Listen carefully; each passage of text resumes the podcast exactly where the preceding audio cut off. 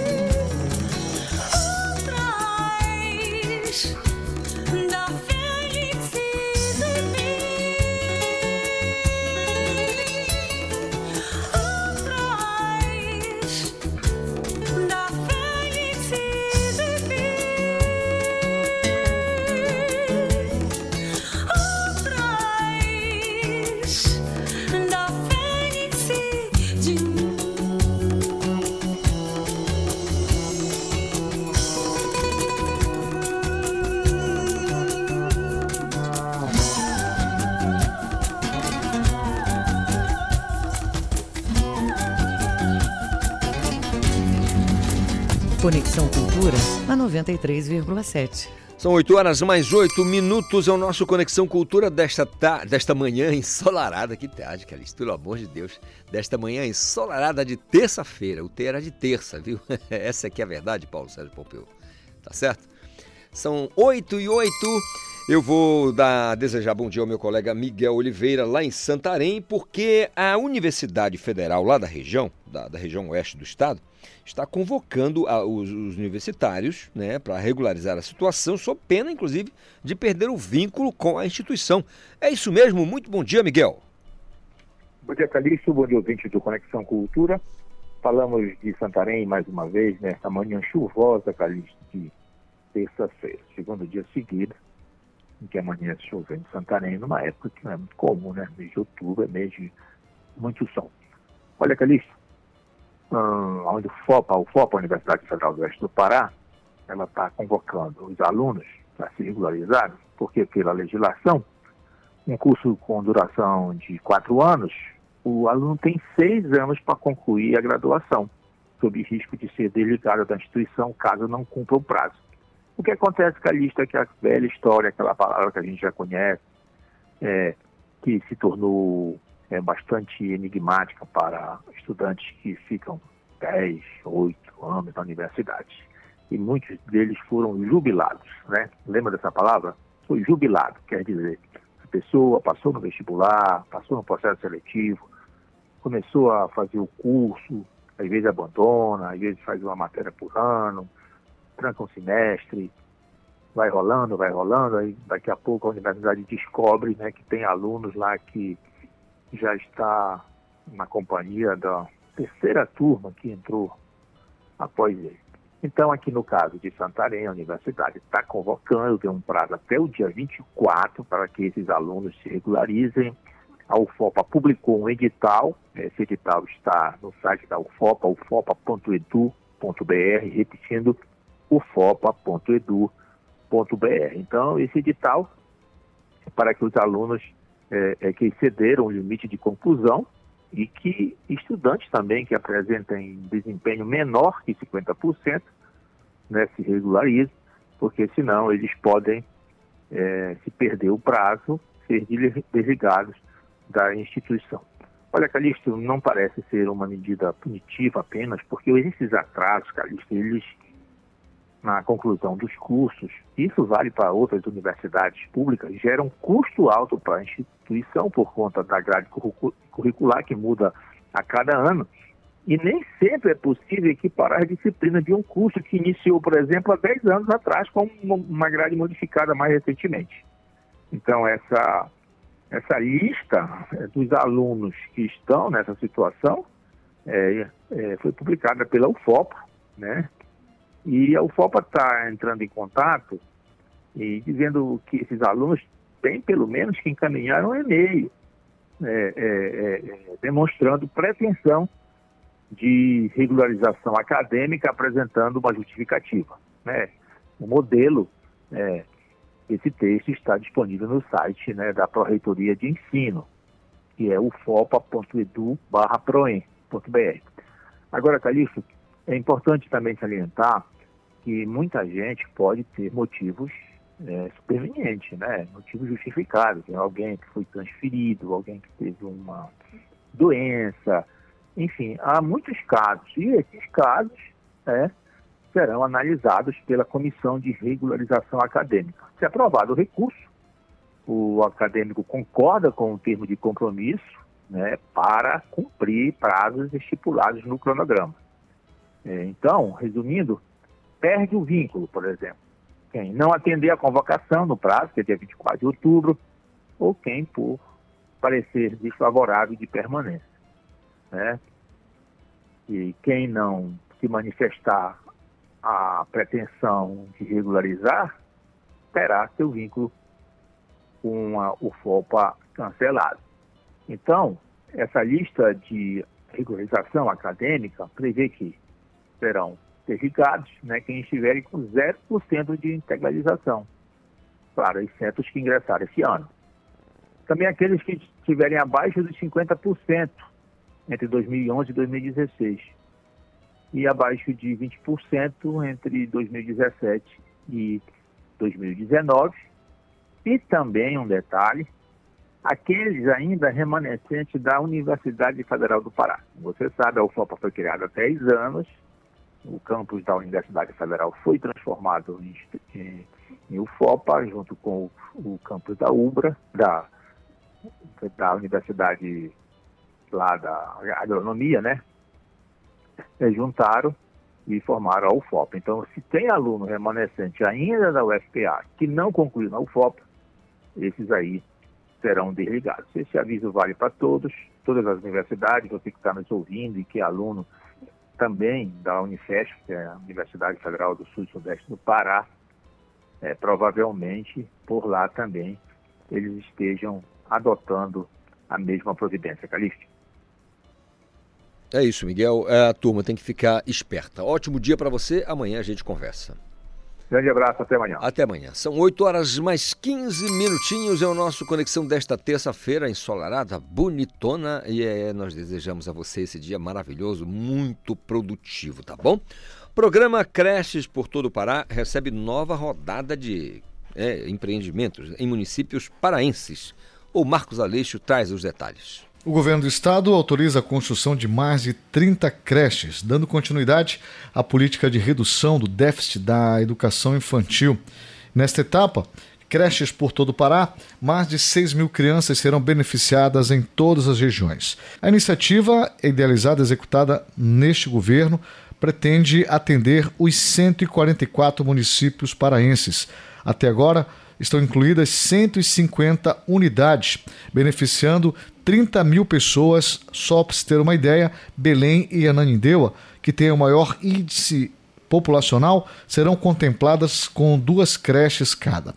Os municípios que vão receber nesta etapa vão ser Ipixuna do Pará, Aurora do Pará, Mãe do Rio, Nova Esperança do Piriá, São João da Ponta, Colar e Santa Isabel do Pará, Santo Antônio do Tauá, Vigia de Nazaré, São Caetano de Odivelas, Igarapé-Miri, Baião, Cametá, Limoeiro do Ajuru, Mocajuba, Oeiras do Pará, Bonito, Cachoeira do Piriá, Santa Luzia do Pará, Nova Timboteu, a Peixe Boi, Placas, Uruará, Brasil Novo, Medicilândia, Altamira, Senador José Porfírio, Vitória do Xingu, Anapu e Pacajá.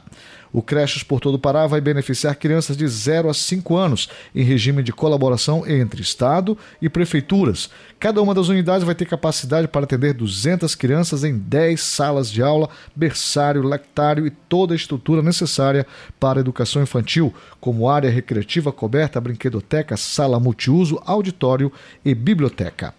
Marcos Aleixo para o Conexão Cultura. Muito obrigado, Marcos Aleixo, pelas informações. Portanto, aí, creches nos municípios do interior do estado do Pará. Construção para a meninada ficar mais tranquila e, claro, as famílias com mais sossegadas para poder trabalhar, estudar e re realizar as suas tarefas. São 8 horas mais 16 minutinhos. Como eu disse, você pode participar do nosso Conexão de maneira muito singela. É só enviar a sua mensagem para o nosso WhatsApp. Anote 98563 9937. 98563 9937 ou pela hashtag aí na internet Conexão Cultura. Quando são 8 horas mais 17 minutos, eu já recebo o meu colega Igor Oliveira para destacar para gente o Esporte Cultura, logo mais a uma e meia da tarde na TV Cultura 2.1. Bom dia, Igor. Oi, Calixto, bom dia para você, bom dia para os nossos ouvintes do Conexão Cultura desta terça-feira. Pois é, Calixto, a gente já destaca aqui o Remo, que intensifica negociações com o executivo e também sonda nomes de técnicos. Vocês vão saber quais são esses, esses nomes que estão sendo sondados no Esporte Cultura. No Paysandu, é, com os últimos aditivos realizados, o Paysandu fecha seu elenco para a disputa da Copa Verde e também tem uma matéria especial. 18 de outubro é uma data especial para o torcedor azulino. Lembrando que hoje completa sete anos do acesso à Série C. Né? O Remo, aliás, teve o acesso da Série D para C após a vitória sobre o Operário em 2015 no Mangueirão e a gente preparou uma reportagem especial. O nosso outro destaque é sobre a Série B do Campeonato Paraense, que volta hoje após indefinições no TJD. As MAC e Parauapeba jogam pela última vaga nas quartas de final. Então tem tudo isso, tem muito mais no Esporte Cultura de hoje, que é uma e meia da tarde, na tela da TV Cultura, canal 2.1, meu caro Isidoro Calixto. Tá aí o lateral esquerdo Igor Oliveira trazendo pra gente os destaques do Esporte Cultura logo mais a uma e meia da tarde na TV Cultura. Eu sei que você se liga na TV Cultura do Pará. São 8 horas mais 18 minutos. Vou falar de música porque a cantora mineira Silmar apresenta hoje no, o espetáculo que traz o seu nome no álbum, é Espiral. O show acontece uh, às 7 da noite no auditório do Sesc Ver o Peso. E eu vou conversar com a Silmar sobre esse trabalho. Ô Silmar, bom dia, tudo bem? Bom dia, Calixto, tudo bom? Tudo na santa paz? Bora.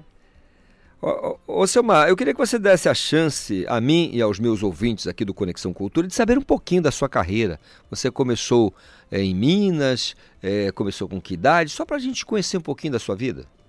Olha, eu, eu comecei sim na minha cidade, em Minas, muito jovem, e depois parti para as capitais, né? Morei em Belo Horizonte, morei em São Paulo, morei em Salvador um período, depois morei em Amsterdã por seis anos. Eita! E retornei para o Brasil em 2016. E, e na pandemia, durante a pandemia eu estive em Minas, bastante feliz e protegida lá, mas recentemente eu voltei para São Paulo uhum. para retomar os trabalhos, né? E nessa, em todas essas, essas andanças aí, nós estamos falando de quanto tempo de carreira já?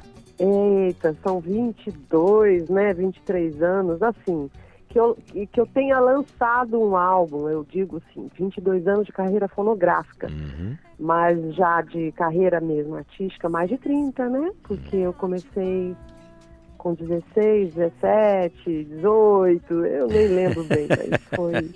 Foi cedo, foi cedo. Faz... A gente, é, quando pega esse gosto pela, pela música e pela estrada, fica difícil. É. Olha, tem muito jeito. Queria que você falasse pra gente, o que chamou a atenção aqui é o título, né? Espiral. Por que Espiral? Então, o Espiral foi feito para celebrar 20 anos de, de, de, carreira e eu fazia 50 anos naquele ano, de 2019. Hum. Então, para mim, seria como se fosse uma uma, uma celebração dessa, desses, desses tempos todos até os 50, fechando um ciclo, com, e fechando e começando e abrindo outros, né? Assim como a imagem da espiral me traz isso, né? Esse movimento ascendente que não, não tem fim. E então foi, foi bastante uma reflexão sobre tudo isso, sobre a vida, a espiral da vida, a espiral da, da das ilusões, as, as espirais que a gente. É, esse movimento circular e ascendente que a gente está, eu acredito, todos é. nós. Verdade. Se a gente olhar para os cantos, a gente vai ver espiral em todos os lados, né? Na verdade, então... essa é a então. verdade. Fala para a gente do último sábado. Você foi uma das convidadas do show do Nilson Chaves, né?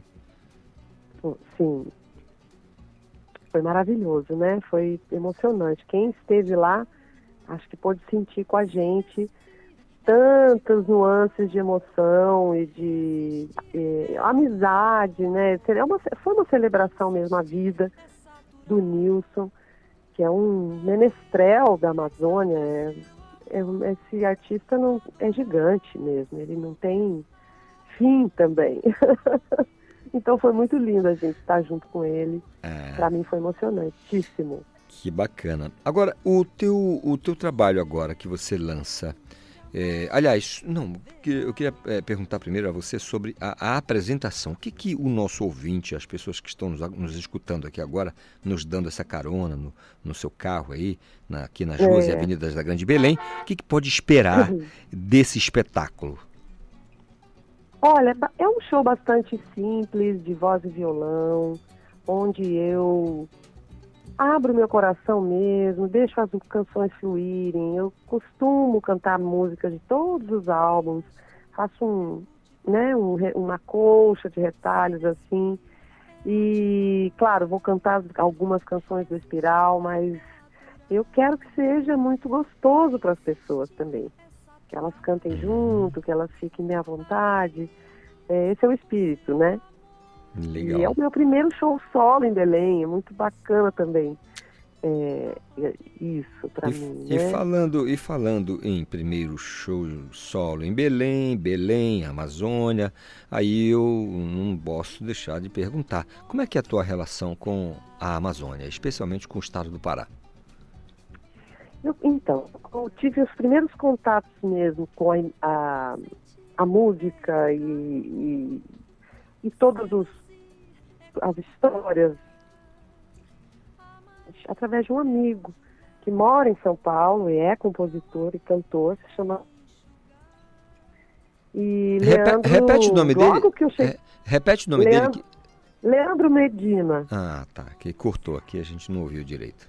Leandro Medina. Uhum. Se vocês não conhecem, é bom conhecer, porque é um representante maravilhoso da cultura paraense em São Paulo. Então, o Leandro, em 98, me, me apresentou várias canções e ele já falava do, das comidas, ele já falava dos lugares, ele já falava de tudo e desde então somos amigos. Eu cheguei a gravar com ele uma participação no disco dele em 2019 e enfim ele foi um dos primeiros, um, um dos que um dos que me apresentou a Amazônia e especificamente Belém. E logo também cheguei à música de Nilson Chaves e conheci Walter Freitas, também a música de Walter Freitas. É, enfim, comecei a me interessar e achei maravilhoso. Fora Fafá de Belém, que a gente já, já, já conhecia, né? Já sabia de todas as, de todas as, uh, as histórias e, e os instrumentistas, Sebastião Tapajós, e aí Bom, depois eu conheci o trio Manari, que eu também me encantei. Enfim, eu fui conhecendo aos pouquinhos através dos amigos, músicos também maravilhosos e, e cantores, cantoras. É, eu era vizinha de Aila, Eita, lá em São Paulo. A gente sempre se encontrava, tomava um cafezinho, bebia juntas. Então, assim, eu fui conhecendo, foi chegando cada vez mais forte, né? É, para a gente lá do Sudeste, todas as referências e, e, tal. Aí, mais recentemente conheci Manuel Cordeiro também, pessoalmente, que Sim. eu achei incrível. Enfim. É uma é alegria, isso, Manuel, né? Manuel de, é uma, de um astral incrível, né? É, maravilhoso, maravilhoso. Toca, toca violão. Quando eu ouvi tocando violão, eu fiquei impressionada. É, Manuel é, é, é já está no firmamento para mim como artista. O, o, Música o, pura. É, Silmar, fala pra gente, o, o, o álbum é, é, Espiral, ele traz quantas, quantas canções? Olha, acho que são 11, né? Uhum. São 11 canções, se não me engano. Agora deixa eu conferir. Mas o álbum Espiral é muito feliz também. Tem, tenho parceiros de Pernambuco, parceiros mineiros, é, canções minhas também, são exatamente. Legal. E tem uma canção do meu filho, que também acho que faz parte dessa espiral, né? Uhum. Meu filho agora tem 25 anos e ele veio participar do disco aposto também. Que é guitar... Aposto que é guitarrista. É mais violão, viu? Ele, ele é mais MPB acústica, ele gosta ah. de violão. Entendo. Mas, enfim, então é um é uma banhada de canções assim bastante reflexivas. Entendo. Bastante... O, o, álbum Espiral traz canções eh, já de um, um, um, período mais anterior ou, ou, ou data a partir de, de, de, que período assim as canções? Porque nós tivemos, Não, você sabe, dois anos sim. de pandemia e tudo mais. Gente... Não, eu geralmente é, quando gravo, chego a concretizar um álbum, realmente ele traz algumas canções de é, mais antigas, não uhum. são sempre muito recentes, não. O, o, de o Espiral trouxe canções de 2016, comecei a compor ali, 2017, e vim caminhando até completar esse, esse é, panorama aí de canções que eu achava que pudessem virar um disco, né? Que maravilha. O show acontece às sete da noite no auditório do Sesc Viro Peso, então eu gostaria, Silmar, que você usasse aí um tostão da sua voz, né? Uhum. É, e com todo entusiasmo convidasse nosso ouvinte, nosso público para participar, né? Para prestigiar a, a sua apresentação. Então, é uma alegria mesmo estar aqui, é, sentindo essa vibração maravilhosa aqui no Pará, em Belém, esse calor que eu adoro. É, mas vai ser uma alegria ter vocês lá hoje às sete da noite. Os ingressos começam a ser vendidos e liberados às seis da tarde. Eu já estive lá ontem, já adorei o espaço, então eu espero que seja uma noite linda para nós, de cantoria e de encontro, que é isso que a gente está precisando, né? E, então até lá, até hoje. Que maravilha. Vai ser uma apresentação, tenho certeza que sensacional. Selma, muito obrigado. Você é uma simpatia. É, sucesso sempre nas jornadas todas da vida, especialmente da Amém. música. Bom falar com você, tá bom? Caiu, quebramos a conexão já ao finalzinho da conversa com a Selma, cantora mineira que se apresenta hoje às sete da noite no auditório Sesc Ver o Peso. São 8h30, intervalo, eu volto num instante. Estamos apresentando Conexão Cultura.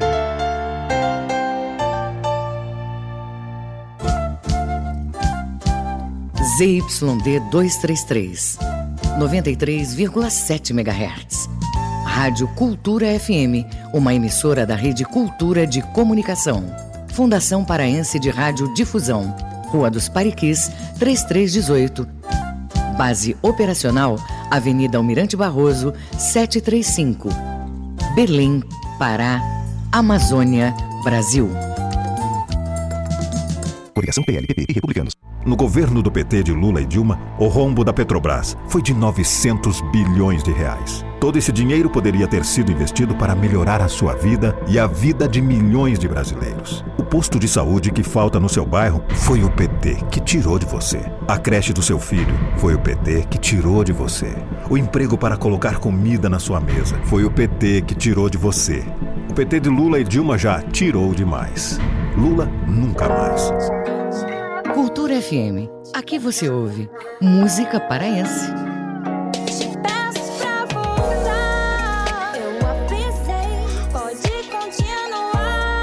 Que eu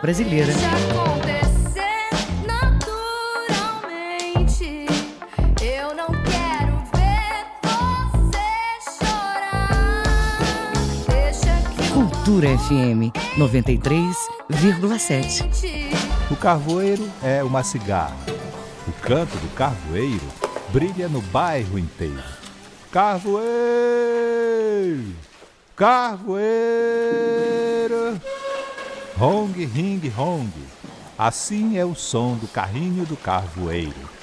As mulheres e seus aventais, cheios de gordura, brincam com o breque do carrinho do carvoeiro. Carvoeiro! Hong, ring, hong. Sol a pino. O carvoeiro empreta de saudades os cílios do menino. Carvoeiro!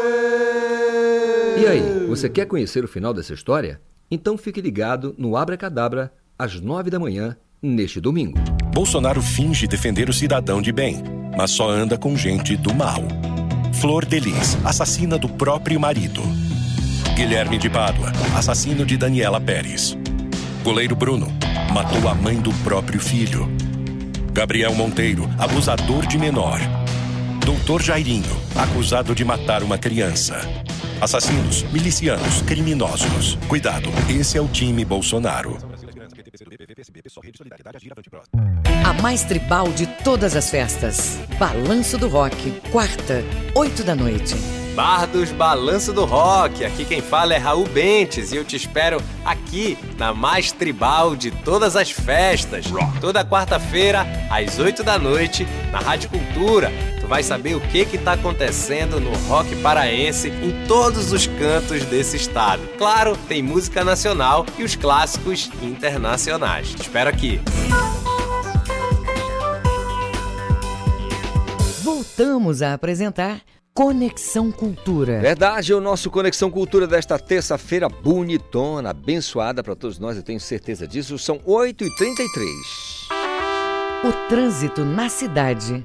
Ah, já pintou aqui meu colega Marcelo Alencar, que vai nos dar um panorama de como anda o trânsito, a movimentação do trânsito nas ruas e avenidas da Grande Belém neste exato momento. Muito bom dia, Marcelo. Muito bom dia para vocês, Idoro Calixto. Muito bom dia, especialmente para todos os ouvintes do Conexão Cultura. Calixto, quem for pegar agora o Mirante Barroso, sentido entroncamento São Brás, infelizmente a notícia não é boa. Vai entrar num baita de um congestionamento intenso, por sinal, é, com velocidade média de 16 km por hora, que se formou desde o início do entroncamento até a travessa Lomas Valentinas. Depois o motorista já respira um pouquinho melhor, porque o trânsito fica é, tranquilo e segue assim a- até na travessa do Chaco. Mas, infelizmente, ele volta a entrar num, num congestionamento, é, atingindo velocidade média de 5 km por hora. Esse é o mais complicado ainda porque ele atinge desde a travessa do Chaco até na esquina da Avenida Governador José Malcher. A velocidade média nesse trecho é de 5 km por hora. Está mais complicado do que o outro, né?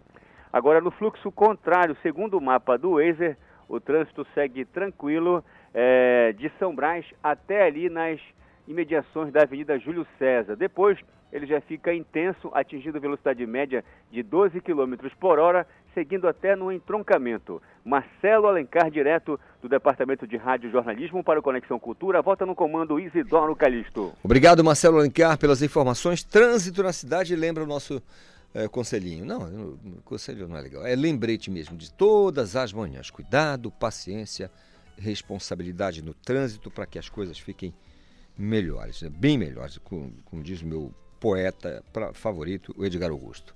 São 8 horas mais 35 minutos, hora daquele papo com o doutor Mário Paiva, professor advogado, e ele vai falar hoje sobre um assunto que tem é, chamado muita, aliás, já há um bom tempo que chama atenção. Afinal de contas, o motorista que trabalha naquela forma de aplicativo, ou seja, tem uma plataforma digital, onde tem um vínculo ali com aquela plataforma, e aí, reconhece de acordo com a lei brasileira o vínculo empregatício ou não?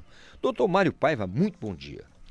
Bom dia, doutor Calixto. Bom dia, amigas e amigos ouvintes do Conexão Cultura. Foi uma semana boa, doutor? Foi um fim de semana tranquilo também? Um fim de semana maravilhoso. Eu tive a oportunidade de ir a Salinas, meu Ah, amigo. que maravilha. Costa Atlântica do estado do Pará, né?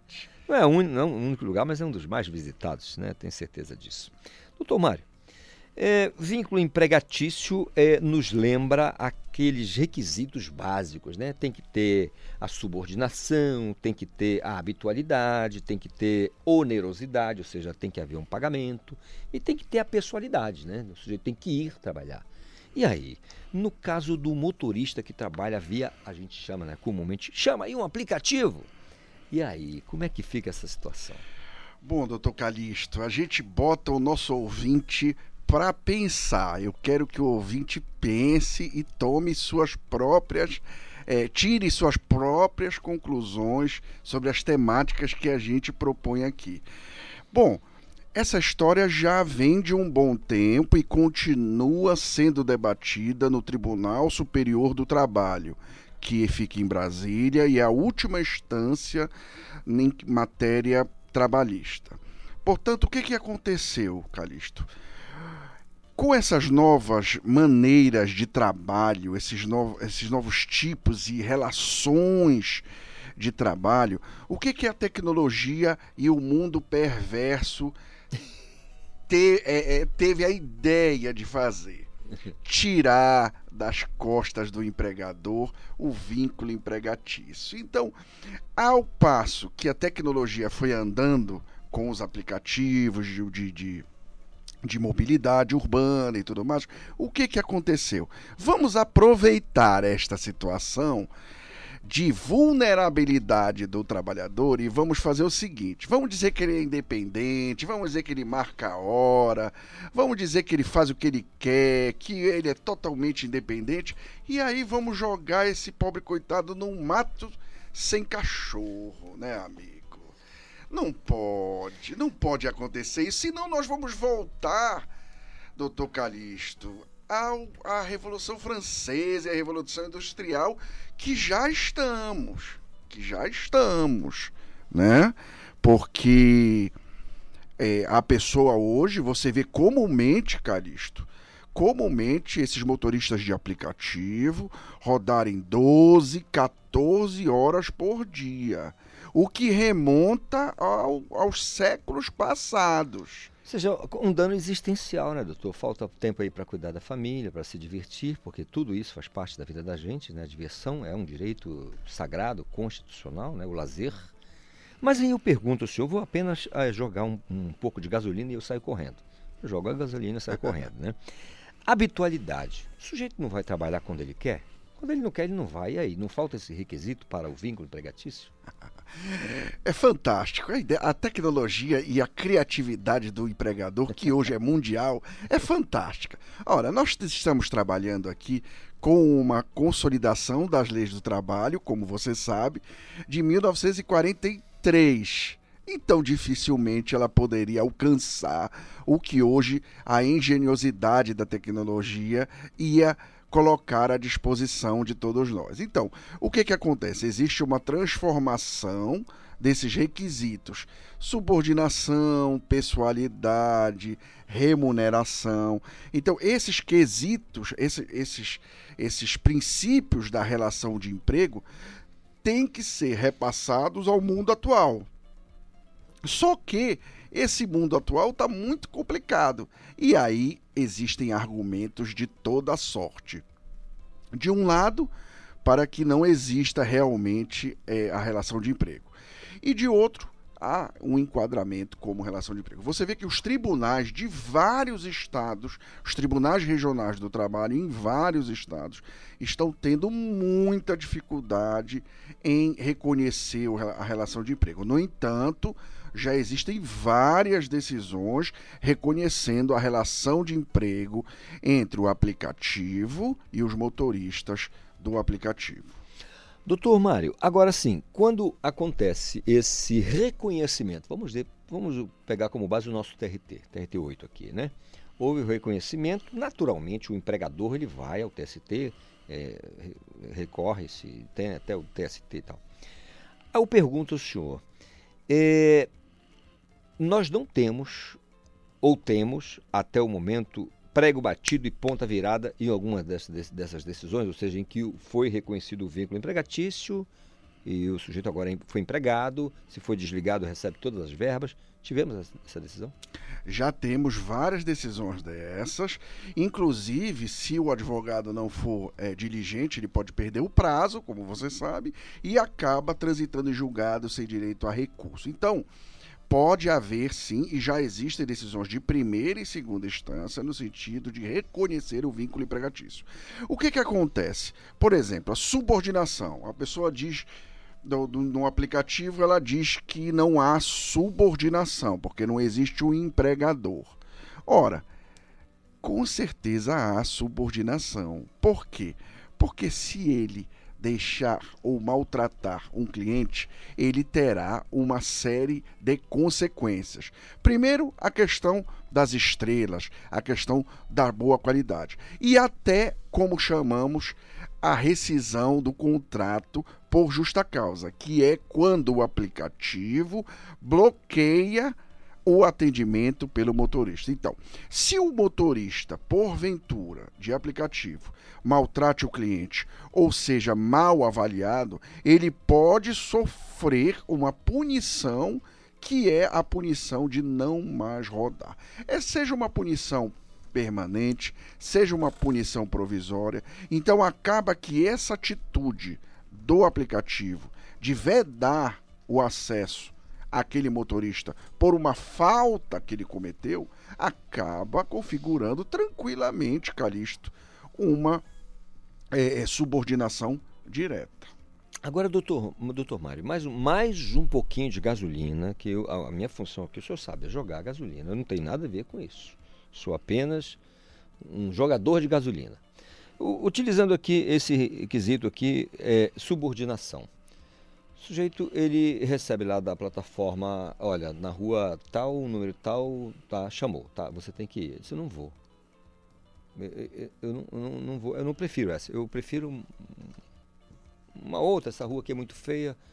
Ele, ele desobedeceu. Exatamente. Calixto, é isso que você tá, você tá jogando gasolina para os ouvintes e para fazer, para que eles façam também a reflexão. Realmente, o que, que você está colocando? Ele se recusa, ele tem a liberdade, né? A, a, a pecha é a liberdade. Ou seja, o aplicativo, o motorista de aplicativo tem a liberdade de trabalhar 12 horas por dia, de receber pouco, de estar com o carro todo eh, danificado porque não pode nem sequer custear a- a própria manutenção do carro. Então, isso é liberdade? Não, isso não é liberdade. Isso é uma liberdade que foi criada pelo aplicativo e pelo capitalismo selvagem. essa, essa que foi a, a. E olha que eu não tenho nenhuma veia política, não é isso. É a questão mesmo técnica. Nós precisamos alcançar mecanismos em que o Estado entre e coloque uma segurança mínima para o trabalhador. Porque esse trabalhador, como eu disse, ele trabalha e isso todos os ouvintes que são é, usuários de aplicativo podem perguntar.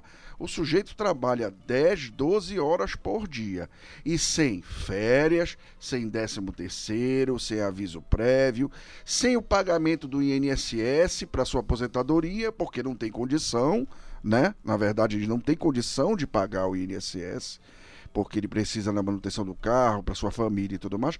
E acaba que esse motorista de aplicativo acaba sendo uma liberdade é, é, é, totalmente restrita. Apenas e tão somente para alijar, ou seja, para tirar direitos trabalhistas daquela pessoa. Agora, vamos aos, aos requisitos, como você mesmo falou, Calixto. Os requisitos de uma relação de emprego. Subordinação? Não tem subordinação, Calixto? Eu diria até que tem, mas eu gostaria de um pouquinho mais de gasolina. Veja bem, gente, eu, tô- tô- não estou aqui, não é uma discussão, eu estou apenas fazendo o raciocínio, provocando o doutor Mário Paiva, que é o especialista no assunto, eu estou apenas colocando aqui algumas situações para poder trazer à luz essa situação. Vou pegar aqui pessoalidade, doutor, porque há é, na Justiça do Trabalho, a gente que milita, quando a gente pega ali o, o, né, o, o tripé ou o- os quatro pilares da, da- da relação de trabalho, que é subordinação, habitualidade, pessoalidade, onerosidade, né, que é o pagamento. Mas vamos pegar a pessoalidade. Então, pessoalidade. Meu carro está lá, eu estou inscrito na plataforma direitinho, mas eu não vou trabalhar. Eu pedi ao meu primo que fosse dirigir o carro. Eu já quebrei a pessoalidade, eu não fui trabalhar. Eu mandei alguém no meu lugar. Exatamente. Existem alguns requisitos da, da relação de emprego que são mais fortes e alguns requisitos que são menos fortes. Você, por exemplo, vê em outras atividades também, se dizia muito da questão da. Era muito. A época se discutia muito a questão da representação comercial, representante comercial, que não era o empregado daquela determinada marca, porque é, escolhia seu trabalho, a hora que podia trabalhar. Tanto que a CLT fala em algumas, alguns tipos de, de, de, de trabalho que não permitem a, a, a- a questão da hora extra, a questão do pagamento da hora extra. Então, assim, existem algumas particularidades que são menores, ou seja, características que são menos visíveis. Mas a pessoalidade é uma característica visível, sim. É pessoal, sim. O trabalho é pessoal para aquele aplicativo. Agora, nós precisamos adequar aquela situação. Mas a principal a principal característica de uma relação de emprego, de qualquer relação de emprego, a principal característica é a subordinação e a questão da aplicação de uma pena. É essa que é a principal característica. Ele é subordinado? É. Ele tem penas? Tem penas. Que é a suspensão do, para não poder mais usar o aplicativo ou até mesmo o banimento caso ele não obedeça às regras do aplicativo. Ou seja, ele tem um comando legal, ele tem uma remuneração pelo aplicativo, ele tem que. Quer dizer, são, são, são situações muito flagrantes. Agora, o principal também, Calixto e ouvintes, é deixar aqui um recado também de reflexão. Nós temos que, sim, proteger os nossos trabalhadores. Isso daí é histórico. Não é que eu defenda os trabalhadores e seja contra o empresariado, não é isso. Nós precisamos definir regras que abarquem essa situação. Ora, nós lutamos durante muitos e muitos anos, toda a sociedade como um todo, a CLT, para que o trabalhador tivesse férias, tivesse décimo terceiro, tivesse um futuro, pelo menos com uma aposentadoria mínima, e agora com os benefícios da internet, nós não estamos adequando esses direitos a esse impacto. É essa que é a questão. A questão é dividir um pouco os lucros obtidos pela empresa. E essa divisão se dava ou e se dá através dos benefícios trabalhistas e sociais. Então nós não podemos deixar, e aí nós vamos, já discutimos algumas vezes aqui, nós não podemos de maneira de- nenhuma deixar que os benefícios da tecnologia prejudiquem a relação de emprego. Todos nós temos que ter eh, benefícios com essa com esse avanço e não malefícios ou e não muito mais malefícios. Então nós precisamos criar um caminho e a jurisprudência dos tribunais, por isso que é um tema, por isso que hoje é um tema muito atual, é um tema que está sendo discutido neste momento no Tribunal Superior do Trabalho, no sentido de encontrar um meio termo ou encontrar um caminho no sentido de pelo menos abarcar de alguma forma essas relações de trabalho com a tecnologia. Do jeito que está, Calixto, não pode ficar.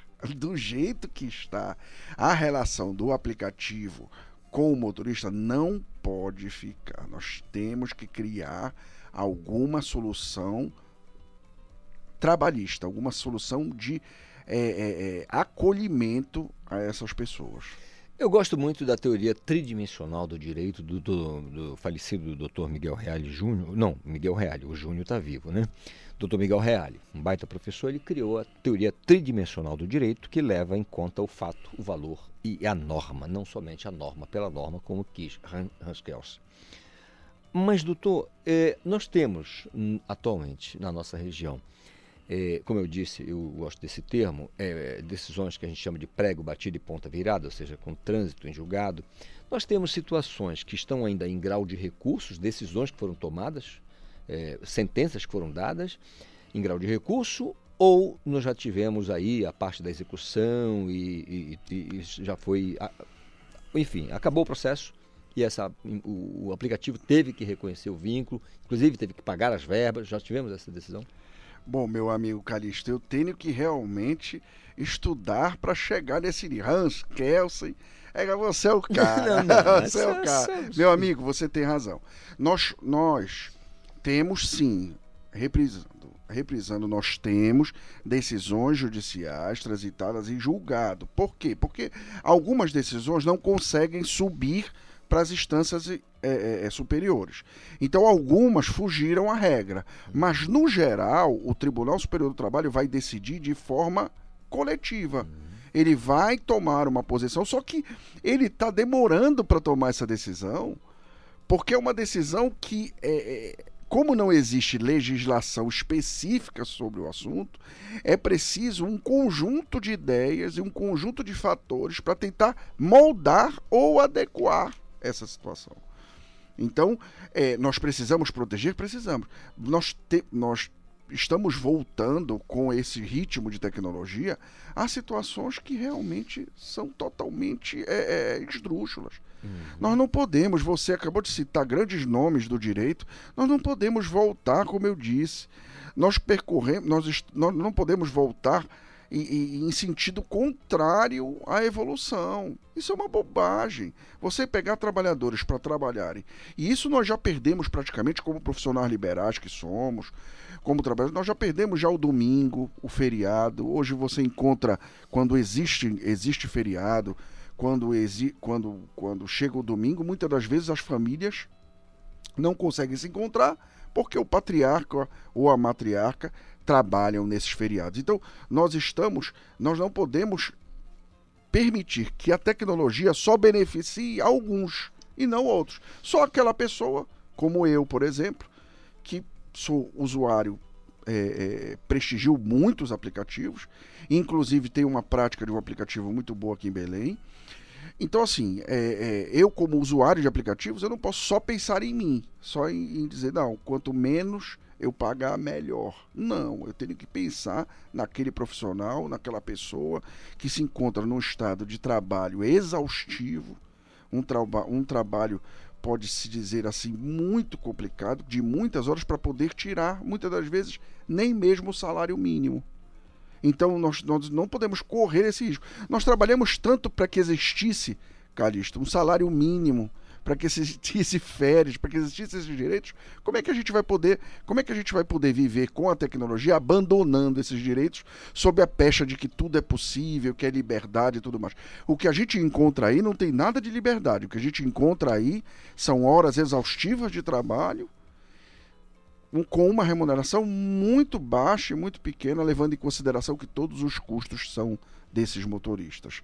Então nós não temos. Tinha um professor eh, de direito aqui em Belém, um, um professor muito, eh, já muito, já com muitos anos, já com muita experiência, que dizia que não adianta ter todos os direitos se você não reconhece o mínimo de satisfatório para aquele trabalhador. Você pode ter todos os direitos, todas as condições, mas você precisa de um mínimo, você precisa estabelecer um mínimo.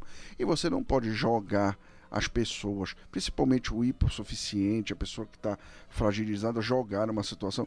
Você olha relatos, Calixto, nossa, relatos terríveis desses aplicativos.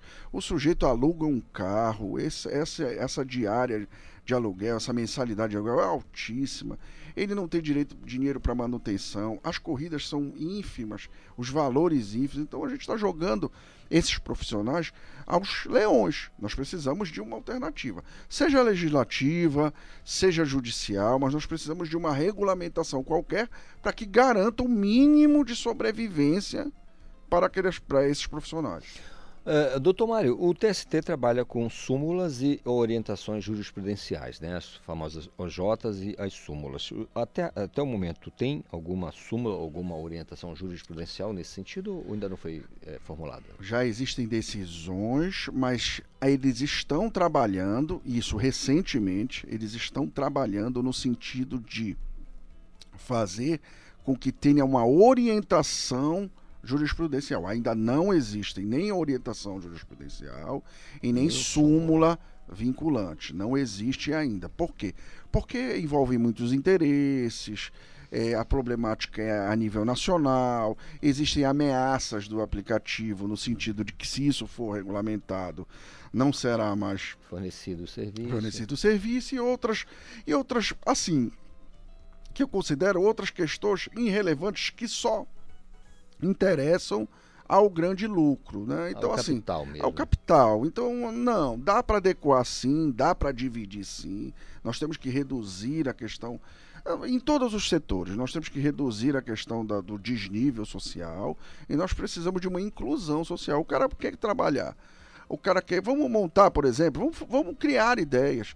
Vamos montar uma, uma espécie de aposentadoria especial para esse cidadão em que ele possa contribuir, ou então que o, aplicativo possa contribuir com essa aposentadoria. Então, não vamos dar a relação de emprego, mas vamos, va- vamos fazer alguma coisa, alguma coisa a mais. Bora, bora Equilibrar bora- a relação. É, né? bora fazer como falam na gíria, bora fazer um bem bolado É, de tudo isso, né? Mas não vamos deixar assim o cara na cova dos leões, ele ir numa locadora e É. bora ajudar o, o- A- o profissional do aplicativo. Agora é interessante, né, doutor, que a própria CLT ela tem ali seus- as suas formas, né? Por exemplo, eh, serviço em tempo parcial, o trabalhador, o trabalho intermitente, quer dizer, tem tudo isso, quer dizer, há- basta que haja uma contratação nessa modalidade. E por que que não faz, né? Se há, por exemplo, tempo parcial é interessante.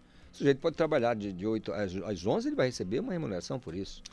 Exatamente, nem que seja dessa forma como você está sugerindo, nem que seja trabalho parcial, nem que seja uma, um- o governo subsidiando de alguma forma, ou então é, é, um, um- um- acordo, alguma coisa que seja, porque é como eu sempre digo aqui, a gente sempre está batendo nessa tecla importante aqui no, no- na- na- no Conexão Cultura. A gente tem que criar, o mundo está totalmente, é, essas relações são totalmente diferentes. Até mesmo se a gente partir de uma relação de emprego tradicional, a gente não consegue chegar a uma solução. Então nós temos que criar o direito de uma forma que atinja essas novidades. E dificilmente a gente pode achar ou usar alguns dos princípios é, é, anteriores, porque a gente não consegue aplicar ao dia a dia. Então, vamos criar, fazendo o quê? Fazendo esse tipo de discussão, realizando esse tipo de discussão e até mesmo é, é, dando uma cutucada aqui no ouvinte para ele dar opiniões, sugestões e Exatamente, botar é. esse, essa pauta em dia para a reflexão. Trazer à baila a discussão, porque eu digo sempre, repito, né, da discussão nasce a luz, doutor. É discutindo que a gente chega à solução dos problemas, não é ficando calado, se omitindo e nada disso. É, é um tema interessantíssimo. O, o TST, como eu disse, trabalha com súmulas que elas são vinculantes, portanto, erga omnes, né, serve para todo mundo e em todo o país. As orientações jurisprudenciais também, que são levadas em conta, em conta na, por ocasião de uma decisão, né, da, do posicionamento de um magistrado, seja de piso, seja, seja de, um, de, um, de um colegiado. Então, tudo isso é importante. A discussão é da maior importância, da maior relevância, e não somente por isso, mas por tudo que o senhor representa como colaborador aqui do nosso Conexão Cultura.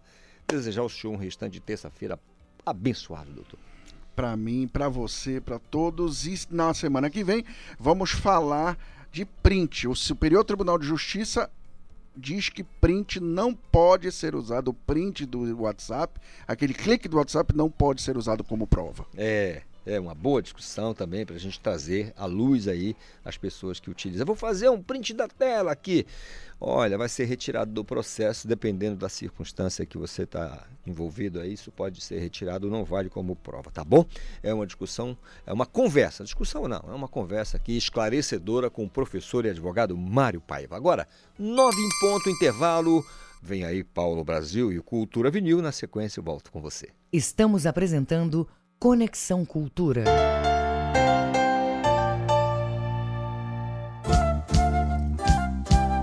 ZYD 233, 93,7 MHz.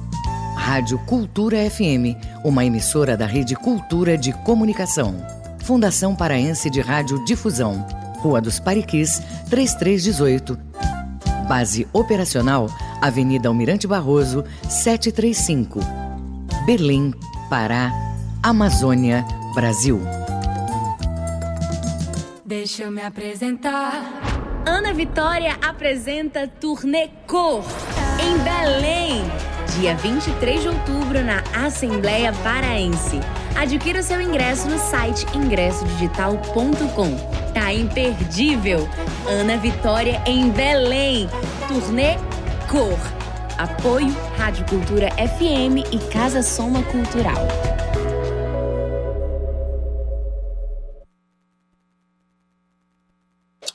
Com Bolsonaro, o combustível aumentou para o valor mais alto da história. Perto da eleição, ele começou a reduzir o preço. Mas, como é uma jogada eleitoreira, a redução é temporária. E agora Bolsonaro quer que a Petrobras aumente os preços depois do segundo turno. Ou seja, depois da eleição, essa bomba vai explodir. E os preços dos alimentos, remédios e tudo mais também. O Brasil não aguenta mais Bolsonaro.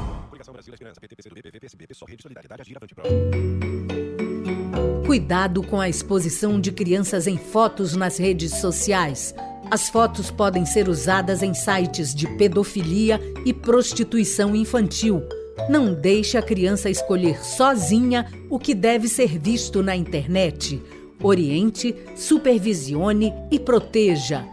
Cultura, rede de comunicação em defesa dos direitos da criança. Cultura FM. Aqui você ouve música paraense. Mas quando é que tu vai me levar lá pra Cotijuba? Música brasileira.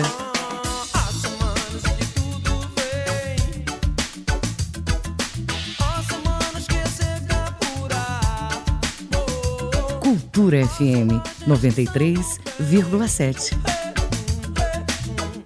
Há mais de 20 anos, o Nordeste é governado pelo PT de Lula e Dilma ou por aliados do PT.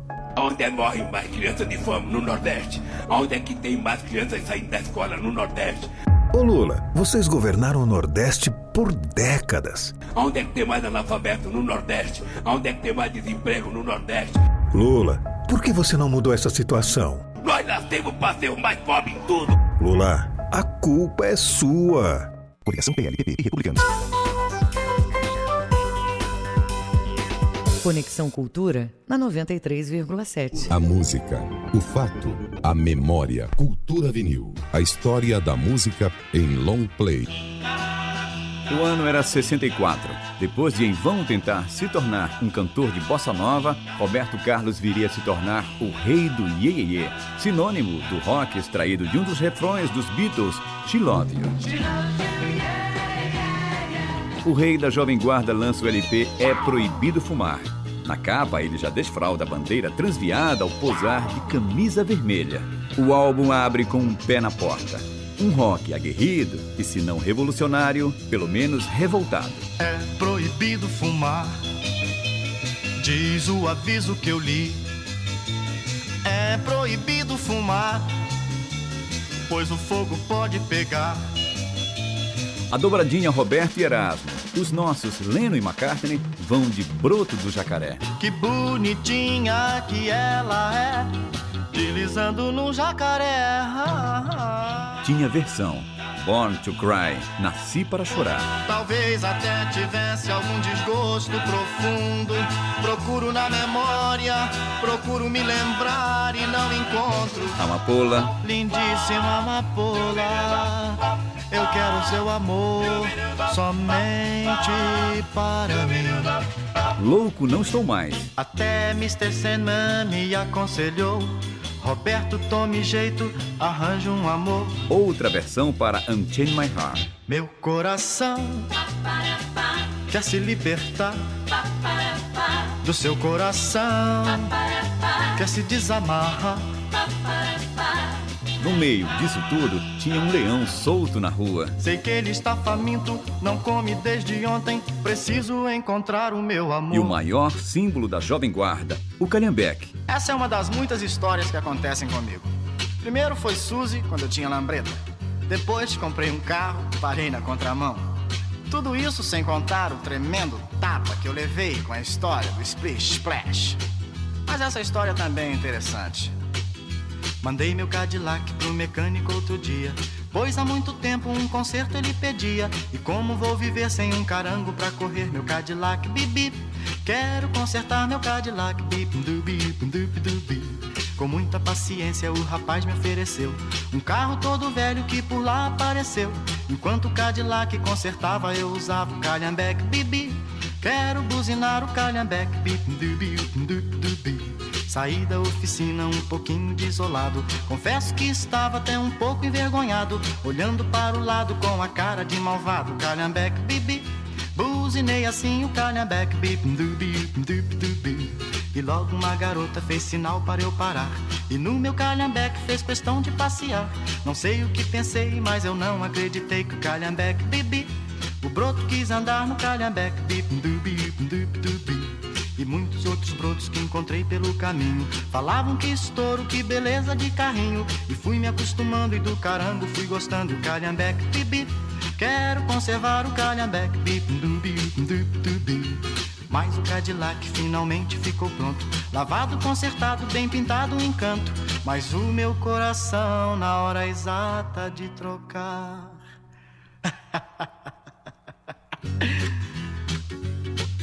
calhambeque, bip, bip.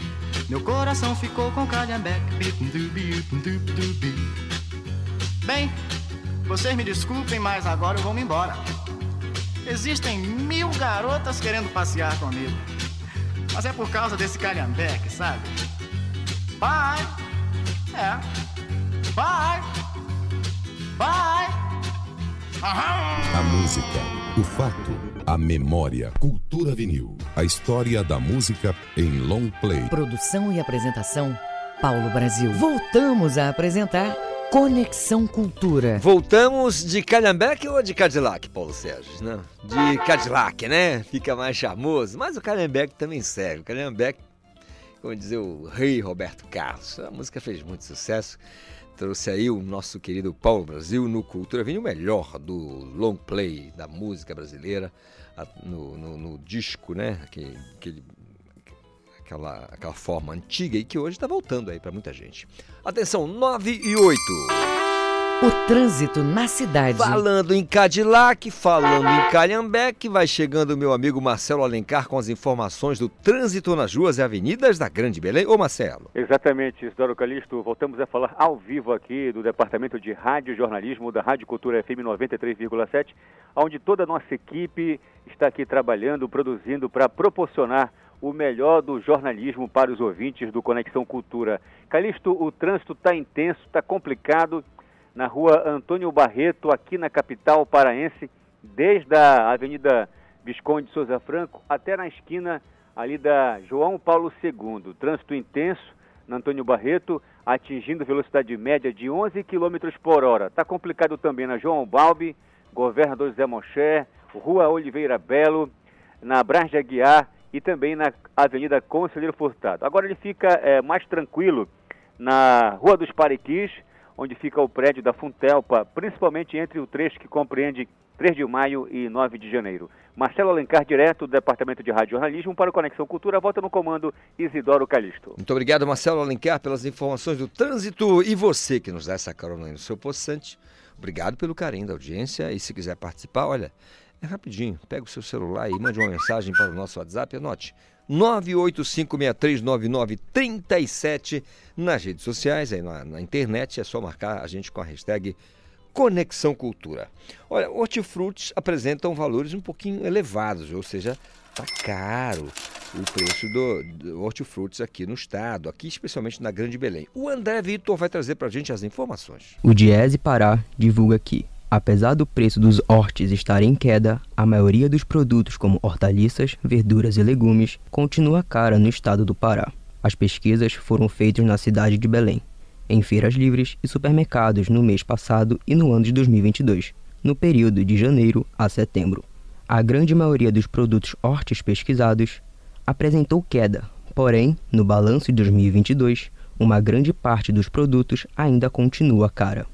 As pesquisas revelam que os produtos com as maiores quedas foram a batata lavada com recuo de 14,92%, seguida do repolho com uma queda de 13,51%, e logo após a cenoura com uma baixa de 8,99%. E no mesmo período analisado, os produtos com os maiores reajustes de preço foram a alfavaca, que acumulou 72,12%, seguida pela cebola, com alta de 67,47%, e com a batata doce branca, que teve uma alta de 62,56%. Com supervisão da jornalista Ana Tereza Brasil, André Vitor para o Conexão Cultura. Muito obrigado, André Vitor, trazendo aí pra gente as informações dos preços um pouquinho mais lá no alto das, dos hortifrutis aqui, do hortifrutis aqui no, no- no- na, na Grande Belém, né, gente?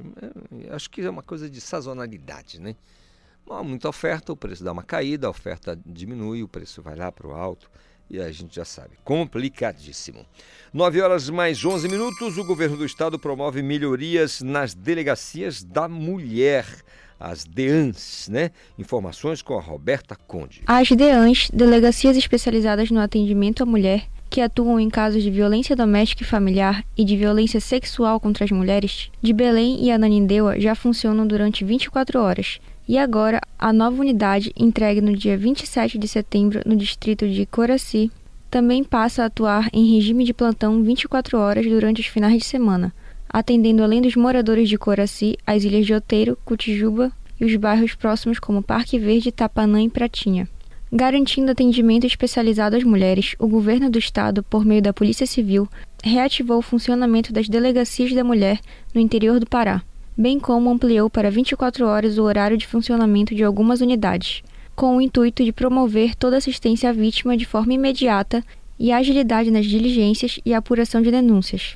As denúncias podem ser feitas em qualquer delegacia de Polícia Civil, as quais podem receber a denúncia e, após o procedimento, transferir o caso para as especializadas. E ainda, por meio do 190, em casos de urgência e emergência, 181 por meio do Disque Denúncia e no aplicativo WhatsApp através da IARA do número 981159181. com supervisão da jornalista Ana Tereza Brasil, Roberta Conde para o Conexão Cultura. Muito obrigado, Roberta, pela participação, suas informações aqui no nosso Conexão Cultura na manhã desta terça-feira, bonitona, ensolarada, lindona. Eu vou falar de cultura agora porque o pro projeto abre inscrições para a oficina de adaptação literária para o teatro. Isso até o dia 21 de outubro. O movimento PEBAS, o movi é, na verdade é o projeto, o movimento PEBAS, recebe inscrições de atores, diretores de teatro, escritores, alunos de artes cênicas e interessados de maneira geral podem fazer isso, é buscar esse serviço. Quem vai dar os detalhes para a gente é o coordenador do projeto Movimenta Pebas, o Gilberto Vivas. Ô Gilberto, bom dia. Bom dia, Calixto. Tudo bem? Tudo, tudo ótimo. Como é que vocês estão aí, os ouvintes da, da Rádio Cultura, você? Nós vamos escapando, Gilberto. Como é a gente isso diz. mesmo, vamos sobrevivendo. É verdade. Fala pra gente, é, é, como é que é o, o, o projeto Movimenta Pebas? É uma plataforma, é um projeto é, li- que lida diretamente com a cultura? Explica pra gente o que é o, que é o Movimenta Pebas. É, o Calixto, o Movimenta Pebas, ele já está na sua segunda edição. A primeira edição ela aconteceu na pandemia, né? Foi, aconteceu de forma bem virtual. É, o projeto ele abrange, ele acontece na cidade de Parauapebas, ele abrange várias áreas da- da- da- das artes, da cultura. né? Na primeira edição, é, como na segunda edição, ele, ele atinge e, e- e beneficia artistas da música, é, do teatro, é, na primeira edição do cinema, nessa segunda edição é, a gente já concentrou mais no pessoal da dança também. Então, assim, é um projeto é, que acontece durante o ano inteiro. É, ele fica é, baseado no Centro Cultural de Parauapebas, que é um centro cultural muito bacana, que fica perto do, do, do- do- shopping, esqueço o nome do shopping lá, é, mas é o principal shopping center de, de Parauapebas, ele, hum, agora me fugiu o nome, é, e, e é um projeto patrocinado pelo Instituto Cultural Vale. É, esse ano a gente teve um curso especial de gestão. É, a Vale está muito interessada em formar também novos proponentes. Então nós fomos para lá também e demos esse curso de gestão cultural. É, esse curso ele pretende também capacitar, que já aconteceu, né? Capacitar é, produtores culturais de Parauapebas a apresentarem seus próprios projetos. É um um interesse muito grande do Instituto Cultural Vale é receber mais projetos da região norte, como Belém, e esse ano a gente vai fazer projetos, é, esse mesmo curso de gestão é, que está acontecendo agora em Açailândia, no Maranhão, vai, vai acontecer também em Belém, vai acontecer em várias cidades do norte, é, por conta desse interesse da Vale de receber, do Instituto Cultural Vale, de receber mais propostas do, é, do norte. E o, e o projeto Movimenta Pebas acontece em Parauapebas, é, trouxe esse ano essa novidade é, é, do curso de gestão cultural, e no teatro a gente modificou um pouco, e nesse ano a gente está fazendo um curso de adaptação é, de literatura para o teatro. Né? São textos muito diferentes, né, Calixto? A literatura é texto para ser lido, né? enquanto o, a peça de teatro é um texto para ser montado. Né? Então, ou seja, existem várias características nesses dois tipos de texto e a gente pretende, com o curso de adaptação, poder capacitar os eh, escritores, atores, produtores, todos que estão envolvidos aí na cadeia produtiva do teatro, eh, a poderem fazer isso com mais facilidade, com mais tranquilidade e mais eh, expertise, digamos assim, né? E, e as inscrições estão abertas, elas vão até o 20, eh, dia 21, elas eh, não, não tem mais muitas vagas, então quem quiser, quem estiver interessado em, em se inscrever, é bom, é bom correr, né? É, através do, do nosso Instagram, né? Do Movimento Pebas, existe o link lá onde a pessoa pode achar o formulário de inscrição. E, e no final desse curso a gente monta, junto com a turma, cinco monólogos. Uma característica interessante desse curso é que a gente conseguiu eh, os direitos autorais, inclusive no próprio curso a gente é, aborda esse assunto da questão dos direitos autorais, né? É, Para ficar bem claro que quando né, você vai montar uma peça, tem uma série de, de, de, de- de leis que regem os direitos autorais que têm que ser observadas. Né? Você não pode simplesmente pegar é, um texto de uma outra pessoa é, e, e adaptar para o teatro sem, sem, sem se preocupar com essa, com essa questão da legislação. Né? Então, isso tudo vai ser abordado no curso. É, Nossa, falei direto sem parar, né? E a novidade é que esse ano a gente conseguiu os direitos autorais é, através de um, de um dos, do- do- dos, dos sócios da nossa empresa, que é a Vivas, né? Que é, que é da fa- família do, do escritor Murilo Rubião, que é um escritor do período brasileiro do realismo fantástico, do realismo mágico. Então nós vamos trabalhar em cima das obras do Murilo Rubião, eh, já autorizadas, fazer essa migração da literatura do Murilo Rubião para o teatro. Eh, e nesse sentido a gente vai montar cinco monólogos em cima dos textos do Murilo Rubião, tendo como norte as expressões do norte. Então essas adaptações, além de serem adaptações da literatura para o teatro, elas são adapta- adaptações do Murilo, que é um escritor do realismo fantástico, eh, que nasceu na região sudeste do país, para expressões do norte. Então vai ser um, um momento de, de- de muito prazer eh, eh, ver, eh, eh, presenciar isso acontecendo, vai ser muito, muito bacana, muito emocionante e nós estamos aqui com uma expectativa muito grande. Que bacana. Olha, Gilberto, eu queria que você fizesse uma sugestão, se já é que já, se não é que já fez, né? Pode já- já ter acontecido. É, tem um, um- um livro que eu, eu adoro, que é antigão, é, chama Os Restos Mortais. É um livro, um livreto do Fernando Sabino, escritor mineiro.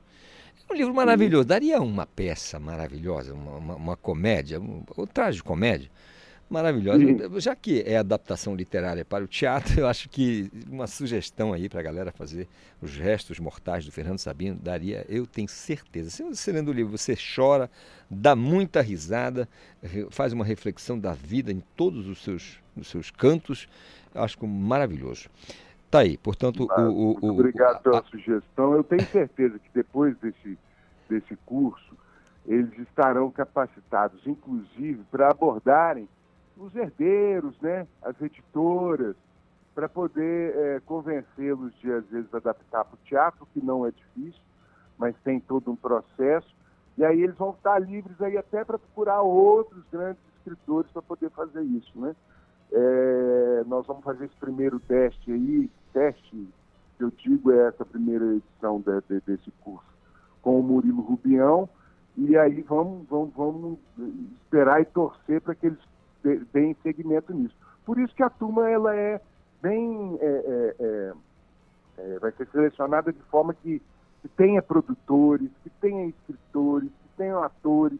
O teatro é uma coisa muito de conjunto, né? Mas aí dessa vez nós estamos eh, dando oportunidade, por exemplo, a Academia Paraupeblense de Letras eh, eh, foi convidada, estão nos ajudando a divulgar. Então nós esperamos a, a presença de alguns escritores da cidade, né? que vão conhecer atores. Então vai ser um encontro muito bonito. Que maravilha.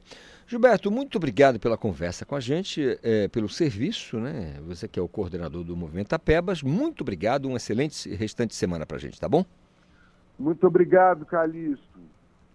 Um abraço, pessoal da TV, da, da Rádio Cultura e os ouvintes da Rádio Cultura. Valeu, Gilberto, falando lá de Parauapebas, sobre o movimento Apebas, esse, esse projeto, né? Aí que abre inscrições para a oficina de adaptação literária para o teatro. E eu sugeri Fernando Sabino com o livro Os Restos Mortais. Gente, leiam, é um livreto. Você vai se divertir muito, vai chorar bastante, mas vai dar muita risada. É maravilhoso. O cara escreve, escrevia né, de uma maneira muito simples e né, muito legal. Sensacional. São 9 horas mais 22 minutos, é o nosso Conexão da Terça e você pode participar. Não esqueça, o nosso WhatsApp 985639937 nas redes sociais. É só nos marcar com a hashtag Conexão Cultura. Hora de dar bom dia e desejar uma jornada maravilhosa ao nosso colega João Vitor Vanderlei, que está lá na beira do Rio Caeté, lá em Bragança, e vai falar para a gente sobre essa movimentação já finalzinho, caminhando aqui para a beira, já do final do, do, mês de outubro, aí começa novembro. Qual é o primeiro feriado né, do mês de novembro? É um dia que movimenta bastante a cidade. Ô João, bom dia, tudo bem?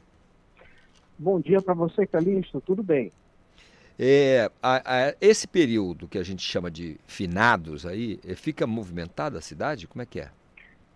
Fica bastante movimentado, Calixto. Nós temos mais um cemitério por aqui e nós estamos ainda em meados de outubro, mas é, temos informações sobre o dia de finados aqui em Bragança que está se aproximando, né? Porque uh, alguns dos cemitérios aqui da cidade já estão fazendo algumas obras para receber os visitantes. Por exemplo, no cemitério Campo da Saudade, que é localizado na Vila Sinhá, na parte mais baixa da cidade, trabalhadores autônomos já estão construindo novos túmulos e, ao mesmo tempo, reformando os mais antigos. A área era destinada exclusivamente aos mortos da Covid-19 durante os anos de 2020 e 2021 e agora foi liberada a construção de cerca de 150 sepulturas né, para os que vêm uh, no, no, futuro. A administração do cemitério definiu, inclusive, que serviços de manutenção serão feitos até o dia 28. Uh, construído uh, em 1988, ele já possui mais de 11 mil túmulos. Outro cemitério mais antigo aqui em Bragança é o Santa Rosa de Lima. Ele fica localizado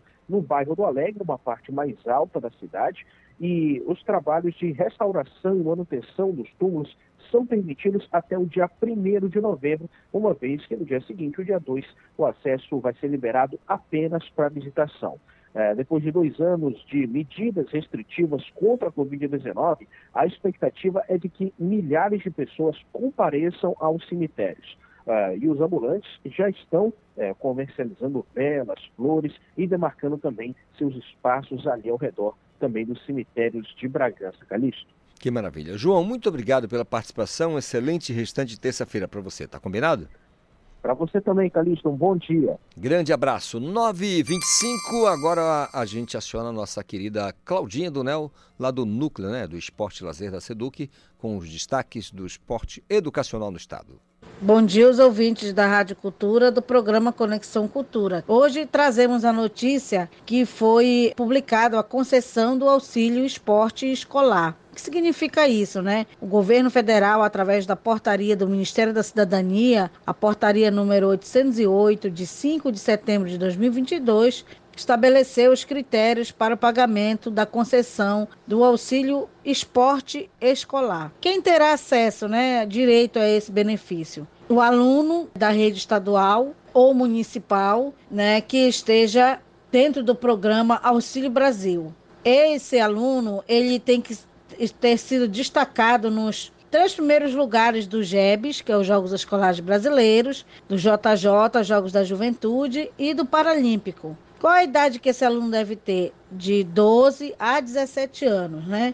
E será pago um benefício de cota única, parcela única de R$ 1.100. Também será pago aqueles alunos que participaram de competições regionais ou estaduais realizadas pelos governos estaduais. Nesse caso aqui, a competição oficial do esporte educacional do governo do estado é realizada pela SEDUC, que é os Jogos Estudantis Paraense. Então, esses alunos que se enquadrarem nesse perfil aí, é, sócio educacional, ele poderá ser contemplado pela Bolsa Auxílio do Esporte Escolar. A base de dados que o Ministério da Cidadania ele vai, ele vai fazer referência são os dados oficiais das competições, no caso nossa, nas competi das competições estaduais, promovidas pela Secretaria de Estado de Educação. Até o dia 1 de dezembro de 2022, a SEDUC, a Secretaria de Estado de Educação, através do Núcleo de Esporte e Lazer, ela deva, deverá elaborar essa lista de alunos contemplados é, com esses dados, né? É, idade, CPF, é, se ele faz parte do programa Auxílio Brasil, que é o programa que, que é obrigatório a criança estar vinculada, né? Então, esse aqui é uma concessão do auxílio esporte escolar, que foi idealizada desde do ano de 2021, após os Jogos Escolares Brasileiros. Então, é preciso que os alunos, atletas que participaram do Nas três fases, né, nas duas fases primeiras e na terceira, que vai acontecer agora em novembro, fique atento se ele foi classificado em primeiro, segundo, terceiro lugar, ele vai poder ser contemplado é, com essa bolsa concessão de auxílio do esporte escolar. Importante que é um direito de todo cidadão, de todo aluno, atleta, para que a gente possa dar um pouquinho mais de dignidade é, na hora que ele vai treinar, na hora que ele vai se deslocar para fazer o seu treinamento no contraturno da escola. Então é um, um mais um auxílio para que o, o esporte educacional venha a desenvolver e venha alavancar cada vez mais. Esta foi a notícia da SEDUC, Secretaria de Estado de Educação, através do Núcleo de Esporte e Lazer, com a professora Claudinha Dunel, trazendo as novidades do esporte educacional. Até breve. Até breve, professora Claudinha. 9 e 28. Esporte. Ivo Amaral, amanhã é dia de decisão da Copa do Brasil. 40 milhões para o vencedor, é isso? Olha, é uma expectativa muito grande. Mais uma vez, a, a, torcida do Corinthians mostra a sua força impressionante. 27 mil pessoas foram assistir o treino do Corinthians antes do jogo.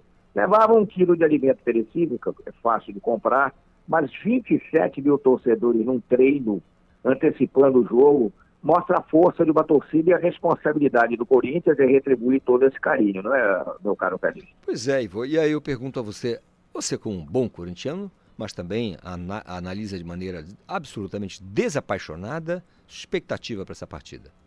Olha, a expectativa é que o, o, Corinthians possa fazer um bom jogo, se, se superar.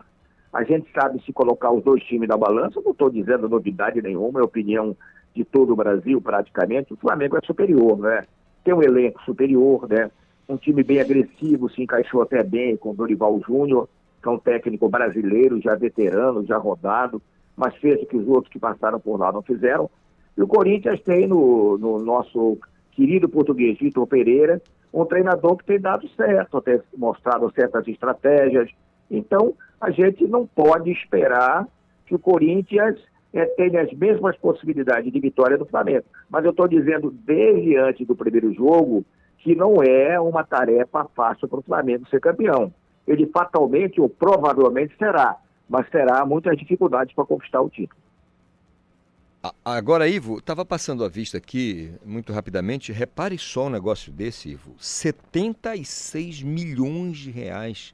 É, leva o, o campeão 60 milhões de reais. É uma grana interessante, né, para o campeão da Copa do Brasil?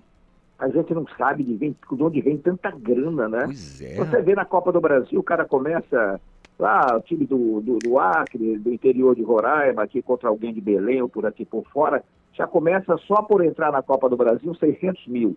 Aparece, passou pelo primeiro jogo, é 1.300, 1 milhão e 300, depois. É uma subida estratosférica, né? É uma premiação que vale a pena, que não existia no passado e é mais uma motivação para o time chegar ao título.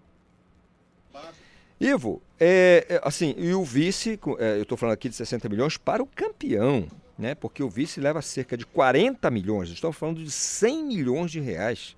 É né? muito dinheiro, quero ver de onde vem todo esse patrocínio para a CBF fazer pois essa gastança, é, né? É muita e grana. sem dúvida alguma ela não vai ter prejuízo. Se ela está dando esse dinheiro é que ela sabe que existe em caixa e que não vai prejudicar a sua atividade. Ninguém paga Realmente um... é uma quantia que surpreende, passa a despertar interesse, coisa que não havia até tempo atrás. Verdade. Agora quero falar só rapidamente sobre um assunto também, uhum. porque na, no relatório do, do Inter, 3 era no Sub-20, aparece a citação que um torcedor lá do Rebe responsável jogou uma garrafa de água PET vazia, aquela pequenina, na direção do auxiliar.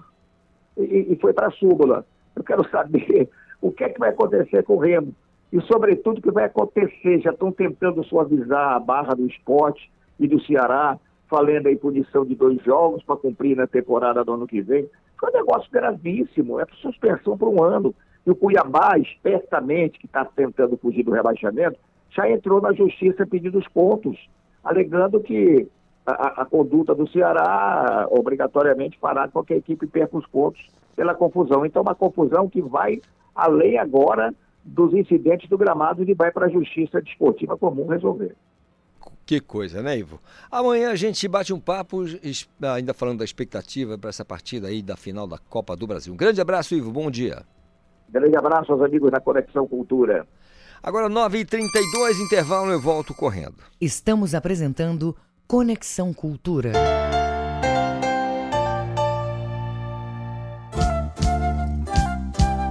ZYD 233, 93,7 MHz.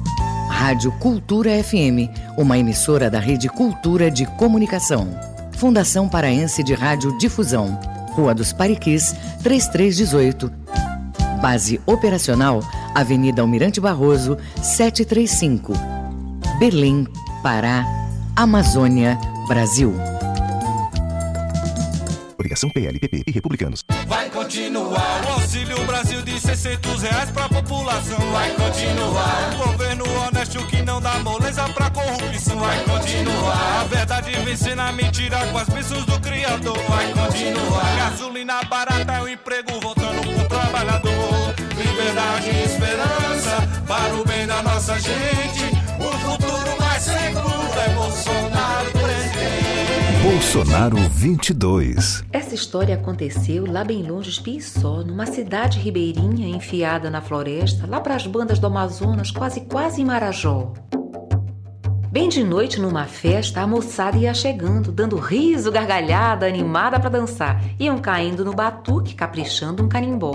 As meninas passeando, os rapazes sapeando, os pazinhos se formando pois nessa festa se sabia ninguém ia ficar só. A festança ligeira, a luz piviteira clareando como o sol. Foi aí que a sucedeu.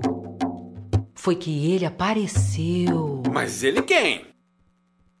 E aí, você quer conhecer o final dessa história? Então fique ligado no Abra Cadabra às nove da manhã neste domingo.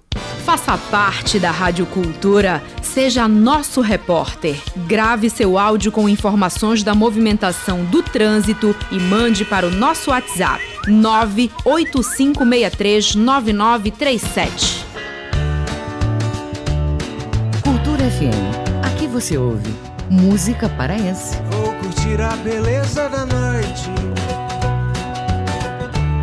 A claridade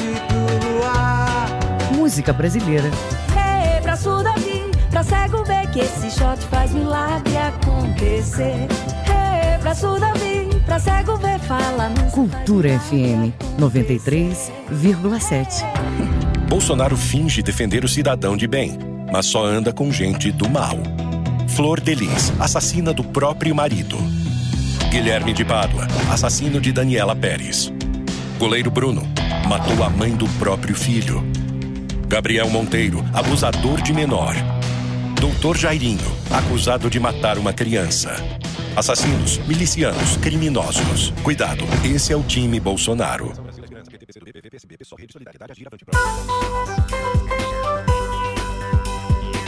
Voltamos a apresentar Conexão Cultura. Hoje, muito bem, voltamos a apresentar o nosso Conexão desta terça, note 9 e 36. O trânsito na cidade. O trânsito na cidade é o momento em que eu chamo mais uma vez o meu colega Marcelo Alencar para me dizer qual, qual, é a via alternativa, como é que está o trânsito, como é que eu faço para não ter estresse nesse trânsito. Ô Marcelo.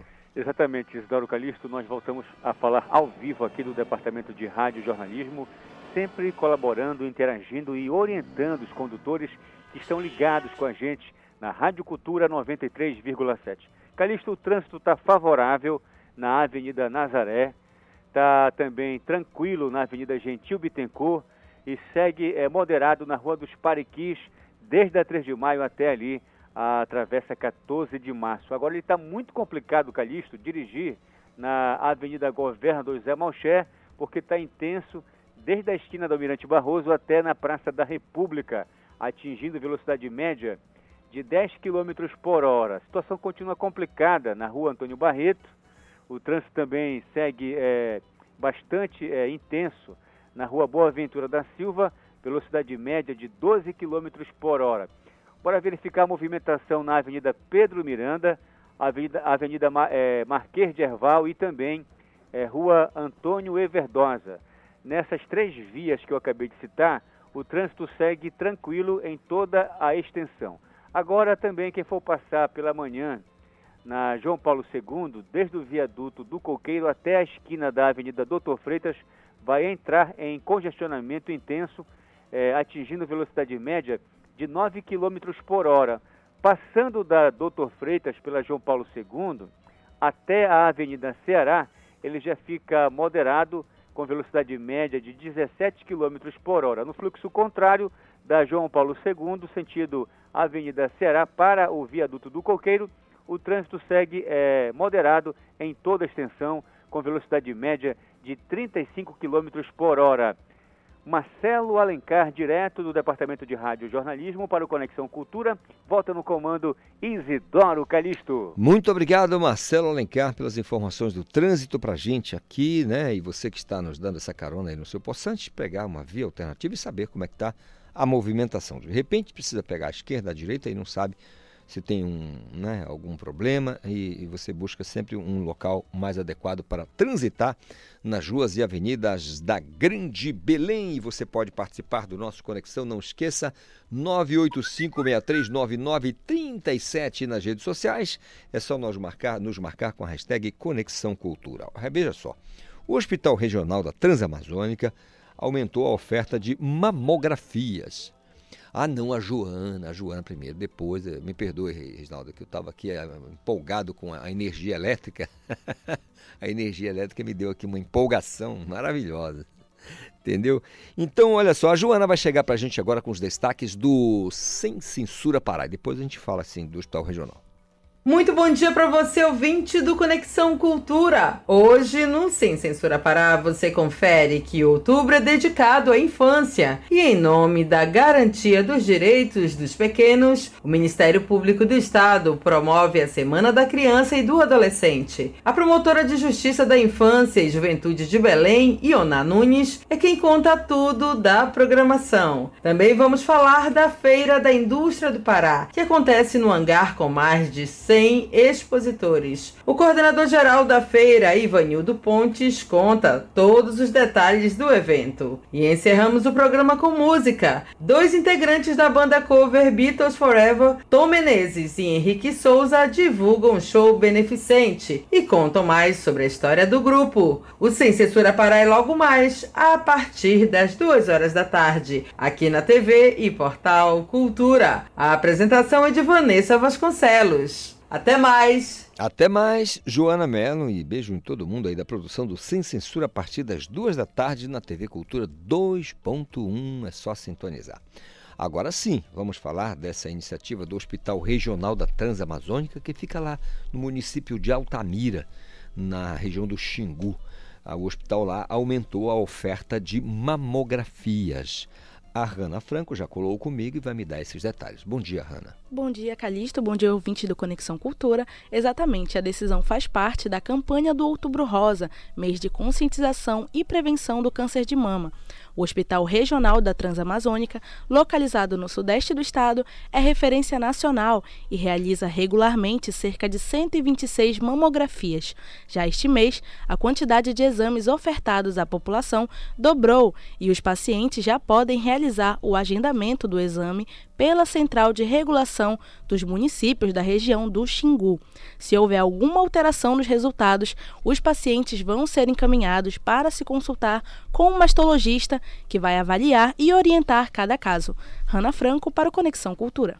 Obrigado, Rana Franco. Está aí uma boa iniciativa né, da, do Hospital Regional lá da Transamazônica. Como eu disse, o Hospital da, da Regional da Transamazônica a, a, recebe gente de toda a região do Xingu. Você pega a Vitória do Xingu, Porto de Mós, Senador José Porfírio, aí você pega Brasil Novo, Medicilândia, Uruará, Rurópolis, Placas, se brincar, vara lá para Itaituba. Estou falando aí um, um, esse espaço aí, um 500 quilômetros. Estou falando de Altamira até Itaituba, claro que Itaituba já tem um hospital regional lá da região, mas é esse hospital muito importante para esse eixo ali da Transamazônica, como eu disse, sediado no município de Altamira, o maior município do mundo. Anote aí, tá? 9h42, colando comigo agora o meu colega Igor Oliveira, porque a CESPA, falando em saúde, né? A CESPA lança cartilha com orientações para a prevenção da doença da varíola dos macacos. Igor, bom dia. Bom dia novamente, Calixto, nesse bate-bola gostoso aqui com informações e mais informações para o nosso ouvinte. Pois é, com o objetivo aí de esclarecer e tirar dúvidas da população e de profissionais de saúde sobre o vírus monkeypox, a famosa varíola dos macacos, a Secretaria de Estado de Saúde Pública, a CESPA, por meio do Centro de Informações e Estratégicas de Vigilância, Vigilância em Saúde, lançou a cartilha Monkeypox Conhecer para Prevenir. O material é disponível de forma digital contém informações sobre a doença, sua forma de transmissão, sintomas, formas de prevenção é, além de orientações sobre a rede de atendimento para o paciente que apresenta os sintomas. O monkeypox ficou conhecido aí, como a gente já falou, pela varíola dos macacos, né? E tem como principal característica o aparecimento de lesões na pele, uma iniciativa importantíssima da nossa Secretaria de Saúde Pública.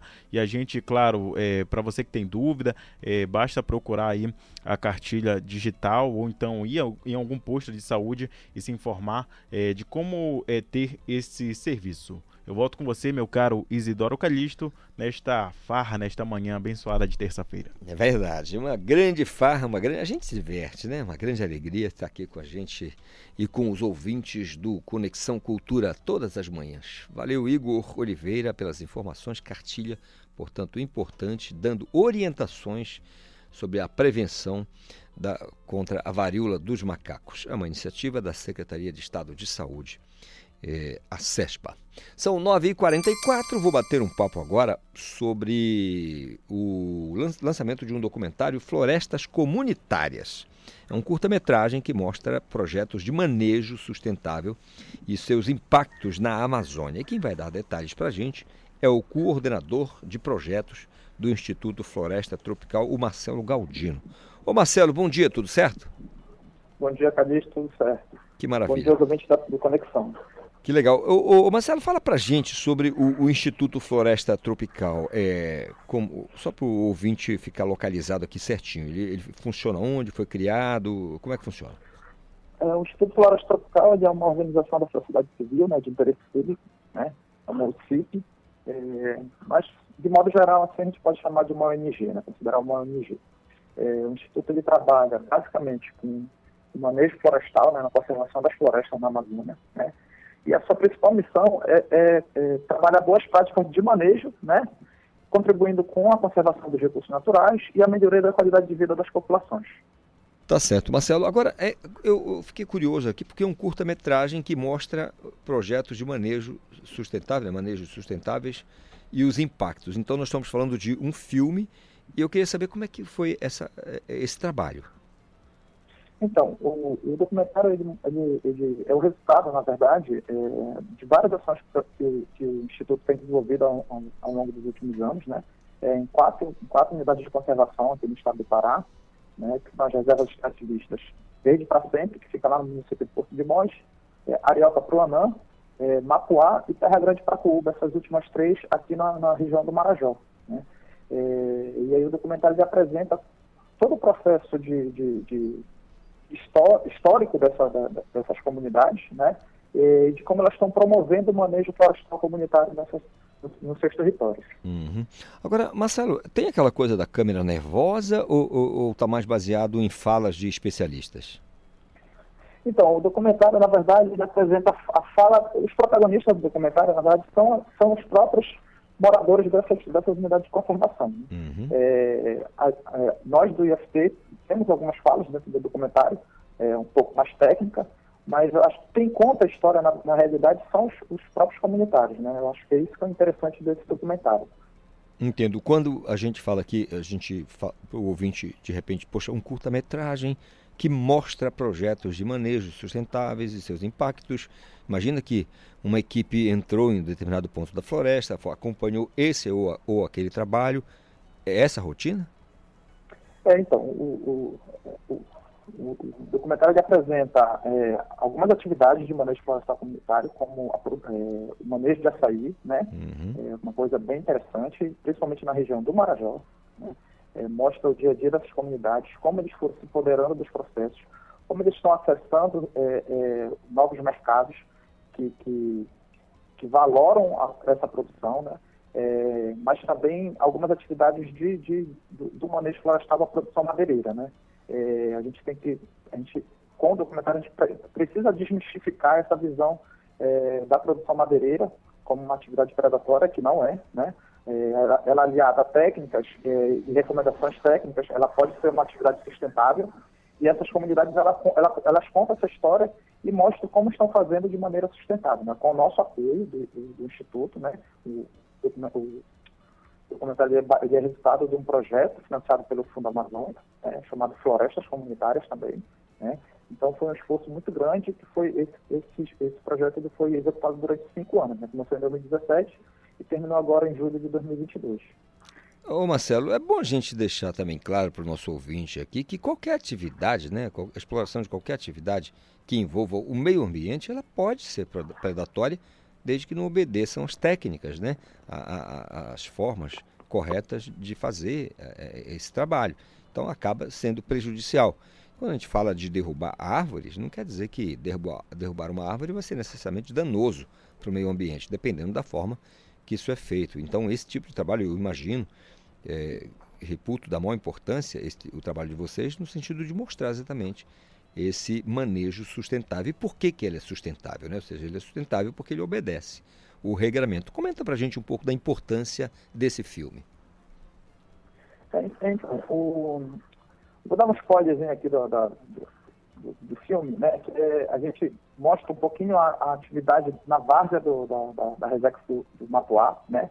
É uma, uma exploração que ela já acontece há muitos anos na, na no, no território, mas de maneira muitas vezes desordenada. Né? Então, o que, que o IFT propôs é, a execução desse projeto e mostra no documentário é como pode ser promovida a exploração dessa, dessas áreas de várzea de maneira sustentável, né? com a utilização de equipamentos, adaptação de determinados equipamentos, né? É, capacitação desses, desses atores locais, né? então, o, o, a gente chama de grupo de manejadores, todos eles foram capacitados para trabalhar nessa, com as técnicas adequadas. E hoje em dia, eles, eles no próprio vídeo, a gente, a gente percebe o quanto eles, eles conhecem do processo já, né? o quanto eles aprenderam, se, se apoderaram desse processo. Isso é uma coisa muito interessante é, que o documentário traz. Que legal. Eh, Marcelo, nós estamos falando de um filme de. É um curta-metragem? Quanto tempo a duração?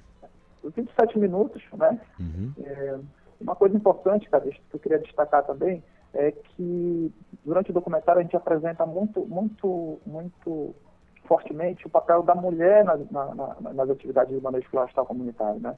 É, porque a gente entende que as mulheres elas precisam é, a gente entende da, da, equidade de gênero, né? E a gente entende que as mulheres elas precisam ocupar os, os, seus, os seus, espaços, né? E, e, isso o documentário traz muito fortemente essa questão. Né? Isso é bem interessante dentro do documentário Legal. Marcelo, é, envolvidos no, na, na, produção do documentário, é assim, quem está envolvido diretamente? Então, a, a, todos as, a, os protagonistas, como eu falei, são, são as pessoas, da, moradores das reservas extrativistas, né? É, o documentário foi produzido pela, pela Maraú, é, uma, uma, produtora daqui, do, de Belém mesmo, né? É, a gente sempre teve essa preocupação de, de, de é, trabalhar com, com, pessoas locais que conhecem a nossa realidade, né? Muitas vezes a gente, a gente vê por aí é, muita produtora de fora do estado e a gente sabe que tem, tem, tem é, pessoas capacitadas aqui no estado, então isso é uma coisa bem legal, assim, a gente agradece muito o pessoal da Marupa pela força e pelas dicas que eles nos deram para a gente poder se comunicar melhor, né? Muito legal. Agora, o ouvinte, né, o nosso ouvinte aqui do Conexão, pensando, poxa vida, quero ver o documentário, quero assistir, como é que faz? Então, é só lá no nosso canal no YouTube, né, IFT, é, digitar Florestas Comunitárias, vai estar lá o documentário. É, no nosso canal tem vários outros, outros vídeos, é, é alguns, alguns curtas também, que, que, que, falam um pouco das nossas atividades do IFT na promoção do manejo florestal. É, Então tem muita coisa interessante, interessante no nosso canal, para estudantes em geral, para pessoas que têm interesse nesse tema, né? É, e também a gente tenta desmistificar um pouquinho essa, essa atividade que muitas vezes ela é, é taxada como uma atividade predatória, como a gente comentou agora há pouco, né? Mas que se feita de, de, da maneira correta, ela pode ser sustentável, sim. Que maravilha. Marcelo, olha, eu, eu quero agradecer a você pelo, pelo serviço aqui, na verdade, para as pessoas terem eh, contato mais, eh, conhecerem o trabalho de vocês, né, o Instituto Floresta Tropical, porque está na crista da onda, né, a questão do meio ambiente. É, o projeto de manejo é tão importante, muita gente desconhece isso, e quando fala em em exploração madeireira, em, em, algo que envolva a floresta, já pensa logo em desmatamento, pensa logo na, da maneira danosa que, que, isso acontece. E a gente sabe que tem esse lado ruim, é, perverso, a gente sabe disso, tudo isso. Mas tem uma gente, tem o pessoal que trabalha de maneira correta, também a gente não pode generalizar. Por isso, pela atenção, viu, Marcelo? Muito obrigado pelo, pelo papo aqui com a gente no Conexão Cultura. Um restante de semana produtivo para vocês, tá bom? Obrigado, Calixto. Uma satisfação falar com vocês aí e obrigado pelo espaço. Muito legal. Agora são 9 horas mais 53 minutos. É o nosso Conexão já remando para a beira, como diz o meu amigo Valmir Rodrigues. Mas é verdade, né? Já é o finalzinho do programa. E eu vou mais uma vez acionar o meu colega Marcelo Alencar, né, Paulo? O trânsito na cidade. Quero saber como é que está a movimentação quando nos aproximamos das 10 da manhã, Marcelo. Exatamente, Calixto. A gente volta a orientar e informar a movimentação do trânsito para os condutores que estão ligadinhos com a gente no radinho, né? Dentro do carro, ah, na sintonia 93,7 da Rádio Cultura FM. Carito, quem está é, com a intenção de dirigir agora pela rodovia BR-316, é, do entroncamento, aliás, do viaduto do Coqueiro para o entroncamento. É, nesse momento o trânsito está moderado, atingindo velocidade média de 31 km por hora. No fluxo contrário, do entroncamento para o viaduto do Coqueiro pela rodovia BR-316, o mapa do Wazer aponta que o trânsito está bastante tranquilo agora pela manhã. Calixto, antes de é, encerrar a minha participação, eu queria é, orientar e dar uma dica para os condutores de veículos pesados, como caçambas, caminhões, é, que passam pela Travessa Lomas Valentinas, é, com destino à Avenida João Paulo II. Ali, muitos é, vão fazer a conversão para entrar na pista da Avenida João Paulo II. É, nesse trecho, é muito importante toda a atenção ao, fazer a conversão da Travessa Lomas Valentinas para a pista da João Paulo II, é, no sentido da Avenida Ceará, para o viaduto do Coqueiro pela João Paulo II. Ontem nós acompanhamos um, um caminhão, ao fazer a conversão, ele acabou tombando e ele carregava entulho. No, no, no tombamento da, da, pista, acabou é, o entulho sendo derramado ali e foi realmente uma confusão, um transtorno é, para a via. Então é muito importante você, condutor de veículo pesado, que transporta carga como entulho, é, tijolos, entre outros é, produtos, ao fazer a conversão, sempre fique atento e faça a conversão com muita tranquilidade e sabedoria para evitar acidentes, tá bom? Vale a dica aí para todo mundo. Marcelo Alencar, direto do Departamento de Rádio e Jornalismo para o Conexão Cultura, volta no comando Isidoro Calixto. Obrigado, Marcelo Alencar. Informações do trânsito para você aqui no Conexão, já ao finalzinho do programa. Eu vou acionar o meu colega Kelvis Ranieri, porque teve visita técnica para a entrega da sétima usina da paz aqui na capital. Ô, Kelvis, bom dia. Muito bom dia, Calixto. Bom dia a todos que acompanham. Os últimos preparativos. Vamos reconectar com Kelvin Janieri, porque deve estar tendo um probleminha na linha aí, você sabe que isso acontece, né?